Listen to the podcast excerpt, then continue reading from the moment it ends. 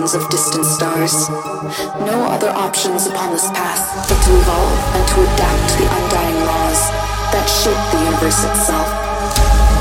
And even go beyond to catch the stars themselves. To harness their energy.